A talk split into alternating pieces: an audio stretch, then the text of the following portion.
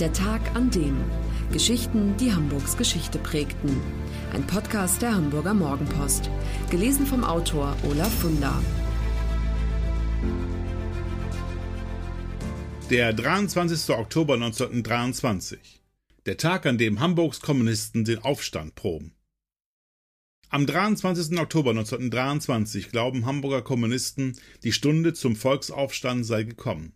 Sie wagen die Revolution. Überall in der Stadt wird geschossen, sterben Menschen im Kugelhagel. In Bagdeheide rufen die Putschisten die Sowjetrepublik Stormahn aus. Nach 48 Stunden jedoch ist der Spuk vorbei, aber 100 Leichen liegen auf Hamburgs Straßen.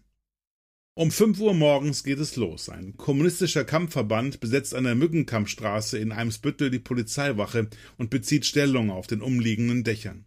Etwa zur gleichen Zeit werden Polizeiwachen in der ganzen Stadt angegriffen. Ziel ist es, die Waffen zu erbeuten. Die Aufständischen hoffen darauf, dass sich ihnen die Arbeiter im Hafen anschließen, die einen Tag zuvor in den Streik getreten sind. Sie glauben, der Aufstand in Hamburg könnte Signalwirkung haben fürs ganze Land. Eine Illusion.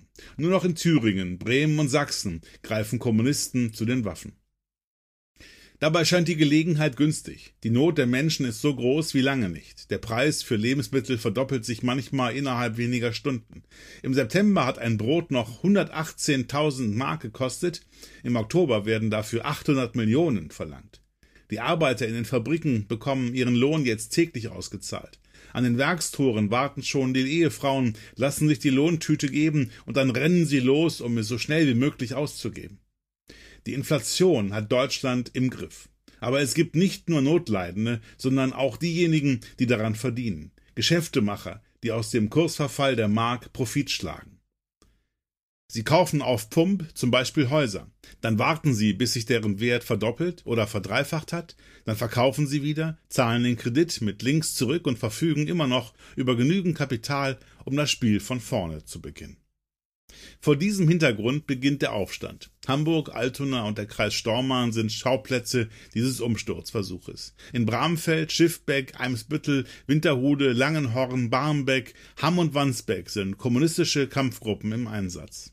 Der Plan ist, die City ringförmig einzuschließen und dann anzugreifen.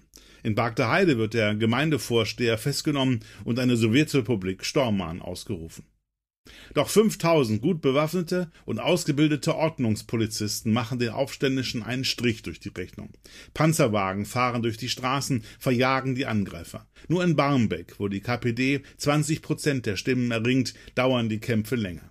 Die Rebellen, die von der Bevölkerung mit Lebensmitteln versorgt werden, errichten mehr als 50 Straßensperren, verschanzen sich im Raum Volksdorfer Straße, Drosselstraße und Hochbahnstraße in den Mietshäusern. Doch am 25. Oktober geben auch die letzten Kämpfer auf. Ihre Lage ist aussichtslos, manche sind schon in der Nacht geflohen. Der Gegenangriff der Polizei am nächsten Tag läuft ins Leere. Die Bilanz dieser gescheiterten Revolution, rund 100 Menschen sind ums Leben gekommen, darunter 17 Polizisten und 61 unbeteiligte Passanten. 983 Aufständische sind festgenommen, nicht allerdings die drei Anführer der spätere KPD-Chef Ernst Thälmann, Hugo Urbans und Hans Kippenberger. Sie verstecken sich, gehen in den Untergrund. Thälmann wird 1944 von Nazis im KZ Buchenwald ermordet. Kippenberger fällt 1937 in der Sowjetunion Stalins Säuberungen zum Opfer und wird erschossen. Urbans stirbt 1946 in Schweden. Das war der Tag an dem Geschichten, die Hamburgs Geschichte prägten.